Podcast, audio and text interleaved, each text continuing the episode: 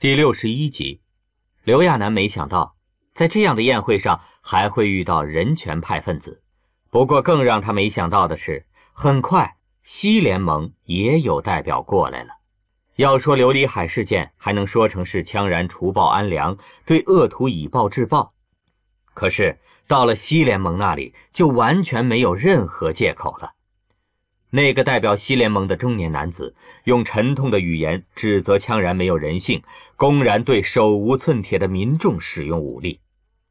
这下刘亚楠明白了，就算羌然长得再好、再帅气的逆天，还是有一道无法逾越的鸿沟摆在那里，那就是比他的脸还要让人惊悚的恐怖魔王战争名声。刘亚楠都不知道那些人是打哪儿冒出来的。一个接一个的把他们给包围了，个个都是血与泪的控诉，个个都是各种不容易，一个比一个激动，就跟给羌然开批斗会专场一样。刘亚楠都看傻眼了。他这么侧耳听着，就里面那几件事来说，羌然也真是挺没人性的冷酷刽子手。别人叫他魔王，可是一点都不冤的，搞得刘亚楠也被连坐了。他真想离开这个地方，可是羌然一直没那个意思。刘亚楠尴尬的头都抬不起来的闷在那里。在被那些人围追堵截、被质问了那么多问题后，羌然却始终面色如常，既不恼也不怒，对那些人的态度更是一副不屑一顾的样子。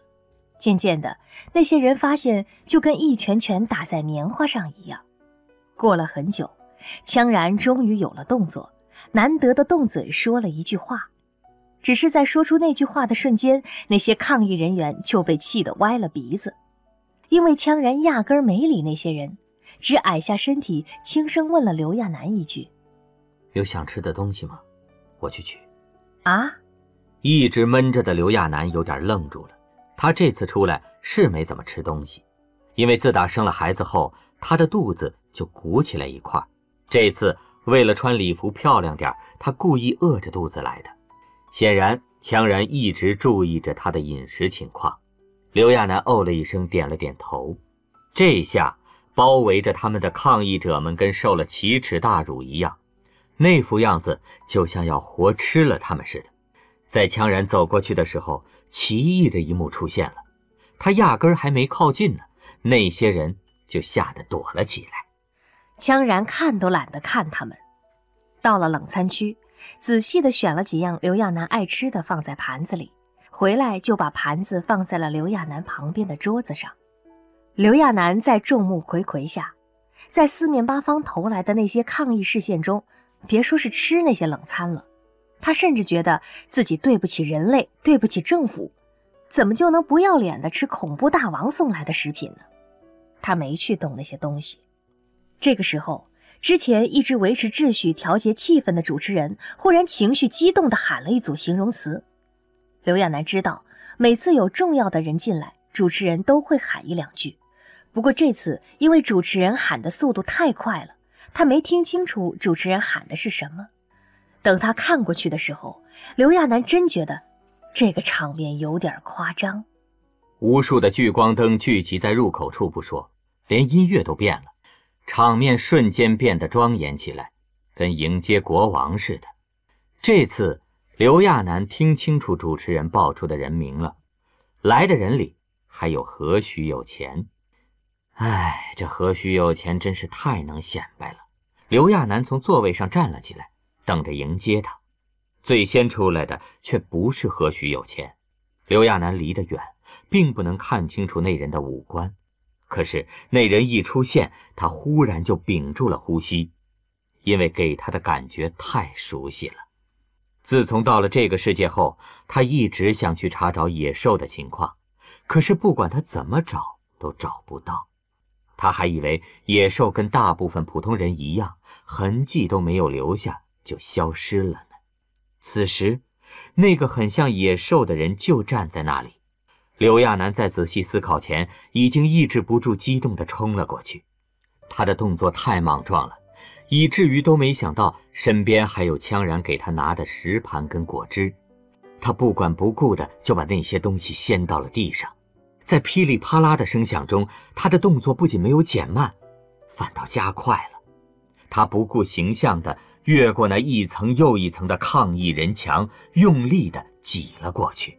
那些抗议的人也都被刘亚楠忽然暴起的样子吓到了，不知道发生了什么。在他冲出去的时候，因为闹出的动静太大。不光那些抗议团的人，连其他的人都注意到了他的样子。刘亚楠气喘吁吁的，终于跑到了这个人面前。在这一瞬间，刘亚楠却顿住了，因为站在他面前的野兽，不，刘亚楠不敢肯定这个人就是野兽。他穿着精致的礼服，岁月磨砺了他身上的棱角。那个曾经孔武有力的男人，在岁月的沉淀下变得内敛沉稳。就好像发酵后的酒一样，变得香醇起来。此时站在刘亚楠面前的，再也不是曾经的野兽了。岁月在他的脸上留下了痕迹，他已不再是那个二十多岁的男人了，变成了另外一个人。可是这个变得陌生的野兽见到刘亚楠时，却露出了惊喜的表情，看向他的目光就好像穿越了时空一样，没有一丝犹豫和改变。仍旧是那个会温柔的看着他的野兽。野兽没有迟疑的迅速做了一个单膝跪地的动作，眼圈因为激动变得通红起来。他压抑着激动说道：“殿下，您还好吗？”刘亚楠已经激动的说不出话来了，他愣了足有五六秒，才叫了出来：“野兽！”虽然已经当妈妈了。可刘亚楠还是跟兔子似的蹦了一下，几乎是跳着扑到了野兽的怀里。野兽稳稳的半跪在那里，刘亚楠俯身用力的抱着他。两人分开百年后的相遇，在这一刻被有心人永远定格住了。已经有嗅觉灵敏的记者摸了过来，对着两人一通狂拍。激动中的刘亚楠压根留意不到这些。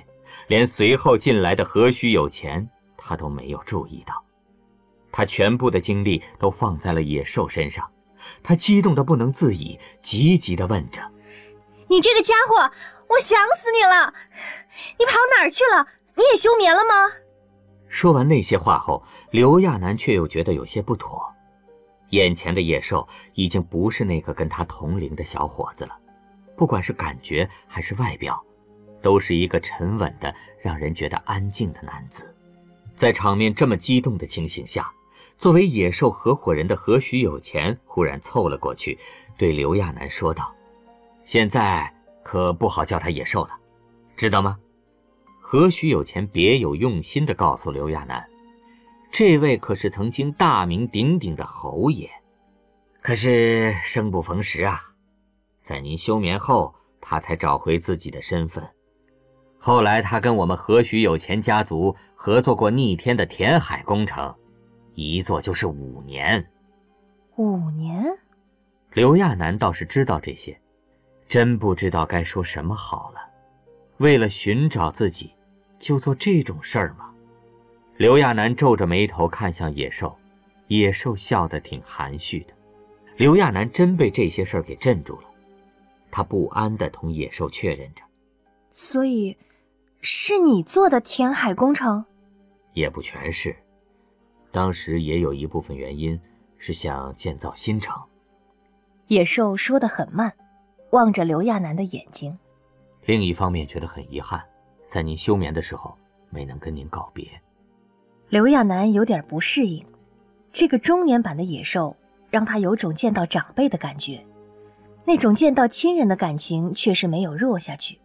之前努力压抑着的眼泪也要泛滥似的，他不由得想起了小田七，闷声说道：“我也好想小田七啊！我看了他的生平，虽然知道他生活的很好，可我还是想他。”刘亚楠怀念他们在一起的日子，互相依偎，互相安慰，就好像相依为命一般。野兽曾经跟小田七一起共事过。野兽是不断休眠苏醒的人，对这个世界非常熟悉了解。在听了刘亚楠的话后，用带着暖意的话宽慰着他。他曾经想过休眠，可是后来遇到了很喜欢的女孩。刘亚楠眨巴着眼睛，一下来了兴趣。很喜欢的女孩。刘亚楠是在历史书上看到过小田七跟其夫人的一些介绍，不过具体的他还真不了解。他想要知道更多的事儿。虽然他们被很多人注目着，野兽却很自然地握着他的手，把他带到另一边的位置。那里有一张专门给他们这些巨头预留的圆桌。野兽过去的时候，已经有侍应生把座椅抽了出来，请他们坐。对方的殷勤，对比之前的冷淡，加上之前刘亚楠还在边角桌坐呢，现在一比，待遇简直是一个天上一个地下。刚才他还被骂得头都抬不起来呢，可跟野兽在一起后，转眼的功夫，不管是殷勤的侍应生，还是各种过来问候寒暄的人，都要把他们包围了。那些上岁数的人，很多跟野兽有过来往，这也就算了，还有一些很年轻的人在对这个神秘的富豪权贵表示钦佩。刘亚楠惊得瞪大了眼睛。野兽微笑着同他解释：“我只是延续了你以前做的事儿。当时跟小田七做了很多福利工作，后来因为生意需要，又跟很多人建立了联系。”刘亚楠明白了，野兽这种不断休眠的人，跟何许有钱这些断代的休眠者不一样。他一直在布置着自己的人脉，控制力也没有松懈过。他还真是厉害呀！能够面面俱到的人太难得了，更重要的是，不管他多么厉害，对人的感觉还是那么温和。以前的野兽未必能做好这个，这大概就是岁月带来的改变吧。刘亚楠欣喜地欣赏着这个全新的野兽，听着那些人叫他青猴。刘亚楠记得这个名字，当初羌然跟他说过，侯爷的原名就是这个，没想到。复苏后，野兽用起了最初基因提供者的名字，他也不好意思再叫这个功成名就的家伙野兽了，总这么叫，刘亚楠觉得怪别扭的，便同其他的人一起叫他青猴。曾经的野兽，现在的青猴，都全然不在意刘亚楠怎么称呼自己。他看向刘亚楠的时候，目光从未曾变过，一直是温柔的。等那些人寒暄完后，他才终于抽出时间来继续着刚才的话题。田七喜欢上的是您的再生人，他一度因为工作关系，体力严重透支，身体很不好。在那段时间，他遇到了一个护士，他们有六个孩子，按照当时的政策，六个孩子全是经过人工筛选的，是六个性格各异的漂亮女孩。后来，那些女孩又嫁给了不同的人，只有他的大女儿继承了家业。刘亚楠点了点头，跟着说道：“西联盟有过女王的传统，估计会很喜欢那个女孩吧？”“很喜欢，她是非常优秀的女性。我上一次苏醒还见过她一面。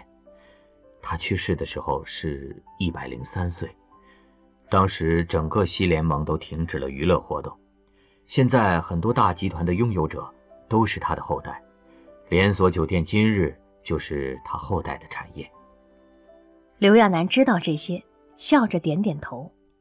他亲密地挽着野兽的手，有太多话想问野兽了。两个人又说了好多叙旧的话。不过比起那些，刘亚楠对野兽的私生活同样感兴趣，便问了出来：“那你呢？你遇到喜欢的人没有？”是什么样的女孩子呀？有的话一定要介绍给我。啊，对了，还有孩子呢？有小宝贝了吗？野兽，我当妈妈了呢，我有一个很可爱的小家伙了呢。有时间，你一定要去见。刘亚楠在这个世界寂寞太久了，现在简直跟重新找回亲人一样。要是野兽也有了家庭，他没准又多了别的亲人呢。在说这句话的时候，刘亚楠忽然想到了什么，忙回头看了一眼，羌然早已经不在之前的地方了。他有些意外，不过想着被那些抗议人员围追堵截的，羌然多半是厌烦了。就在他想着给羌然去个电话的时候，刘亚楠带的那个袖珍电话响了，他还以为是羌然找他呢，接起来才发现是基地那里的号码。刘亚楠忙接了起来，随后在电话里听到官职焦急地说着：“夫人，您赶紧回来吧，您留在基地的宝贝儿一直在哭呢。”不管育婴组怎么哄，小家伙都不停。刘亚楠当下吓了一跳，电话里面隐约还能听到小娃娃的哭声呢。他一秒都不敢耽搁，马上站了起来。野兽显然想要送他，他却已经顾不上那些了，一边往外走，一边抱歉地说：“对不起啊，我得先回去看孩子。对了，我电话还是以前那个，记得给我来电话啊。”野兽也听到他接的电话了，他并没有看着刘亚楠离开。而是一直跟在他的身边，到了外面更是殷勤地说：“我送你回去吧。”刘亚楠已经看到外面的羌然了，赶紧跟野兽告辞，随后向羌然跑了过去。到了羌然身边，刘亚楠很自然地扯着他的手臂，催促着：“咱们快走吧，小宝贝儿哭呢。”地上车在此时也开了过来，羌然打开车门，让刘亚楠先进去。奇怪的是。刘亚楠记得，羌然一向不把野兽当回事的，这次却很给野兽面子。在他进去后，羌然并没有立即坐到车里，而是在外面待了一下，还很有礼貌地对着车外的野兽做了个手势。只是有车门挡着，刘亚楠也不知道具体是个什么手势，应该是在跟野兽打招呼吧。羌然再坐进车内的时候，面色平平。他也不问刘亚楠刚才都做什么了。刘亚楠可没有强然沉稳，可着急了，满脑子都在想小宝贝的事儿，又急忙给官职去了个电话，不断问着小娃娃为什么会哭，是不是身体不舒服了，有没有测体温。一路上，刘亚楠都要担心死了。到了基地，连跑带颠的跑到小宝贝那里。刘亚楠却发现小宝贝正在吸吮手指玩呢，官职一脸尴尬的解释：“抱歉，夫人，这次是我反应过度了，一看到小娃娃哭，就给您去了电话。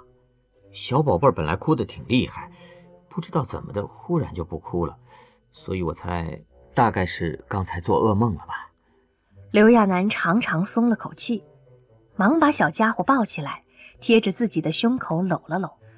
这小家伙可真是自己身上掉下来的肉，他刚才吓得心跳都要停止了。现在看着小家伙没事儿，他赶紧逗了逗他。小家伙情绪很好，看着眼睛也没有哭肿的样子。官职他们本来就是帮忙的，再说未婚的大男人能把孩子看成这样，已经很不容易了。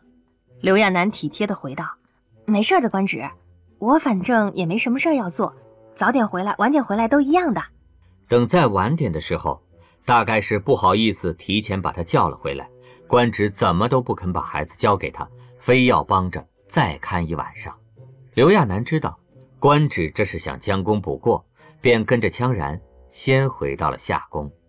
这个时间还有些早呢，何况他刚见过野兽，现在别说睡觉了，脑子里都是乱的。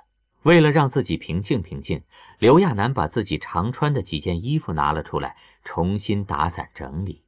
可是脑子还是安静不下来，不断想着以前和野兽相处的画面，还有乖巧聪明的小田七，很多事儿都跟做梦似的。再有何许有钱在旁调侃的那些话，说什么野兽生不逢时，早知道这样，当初的那个侯爷。肯定不会推倒重来，现在就算有最强契约，也都白瞎了。虽然那是玩笑话，可是刘亚楠注意到野兽听到时并没有说什么，只是很清浅的笑了笑，好像自嘲一样。